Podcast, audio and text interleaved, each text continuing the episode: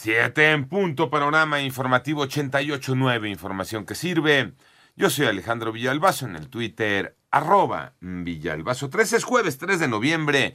Esta mañana, Pepe Toño Morales. En la Cámara de Diputados proponen aumentar la licencia por paternidad René Ponce.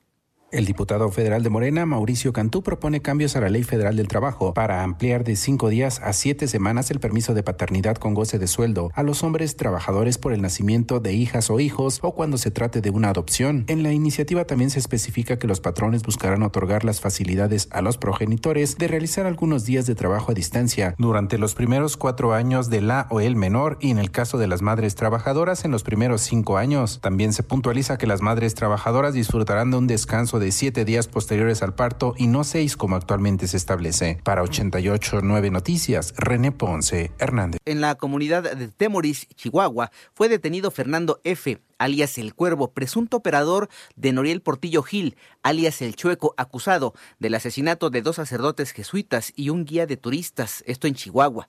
Por otro lado, en las fotografías de, con las fotografías de cuatro de sus hijos desaparecidos en sus manos, la activista mexicana María Herrera Magdaleno acudió a la Comisión Interamericana de Derechos Humanos para denunciar al Estado mexicano por las violaciones a los derechos humanos de ella y su familia tras más de una década de búsqueda infructuosa y sin respuesta.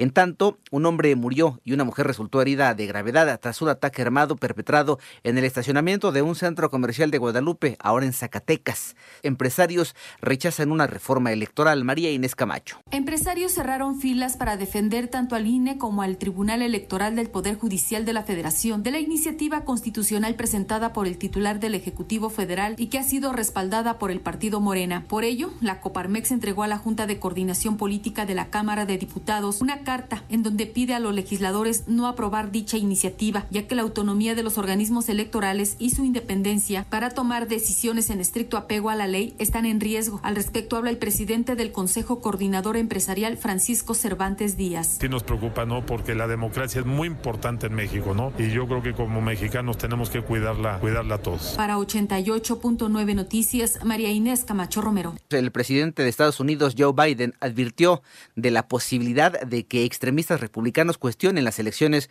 de medio mandato de la próxima semana, lo que, aseguró, es un camino hacia el caos. Por otro lado, el gobierno japonés indicó que Corea del Norte lanzó misiles que pasaron por encima del norte de la isla los más recientes de una serie de ensayos armamentísticos que han incrementado las tensiones en la región. En tanto, Lisa degradado a tormenta tropical tras tocar tierra como huracán categoría 1 cerca de la ciudad de Belice en el Caribe centroamericano. El gobierno declaró un estado de emergencia en dos distritos debido al intenso oleaje y a las fuertes lluvias, que de momento eh, no se han reportado víctimas ni daños de consideración.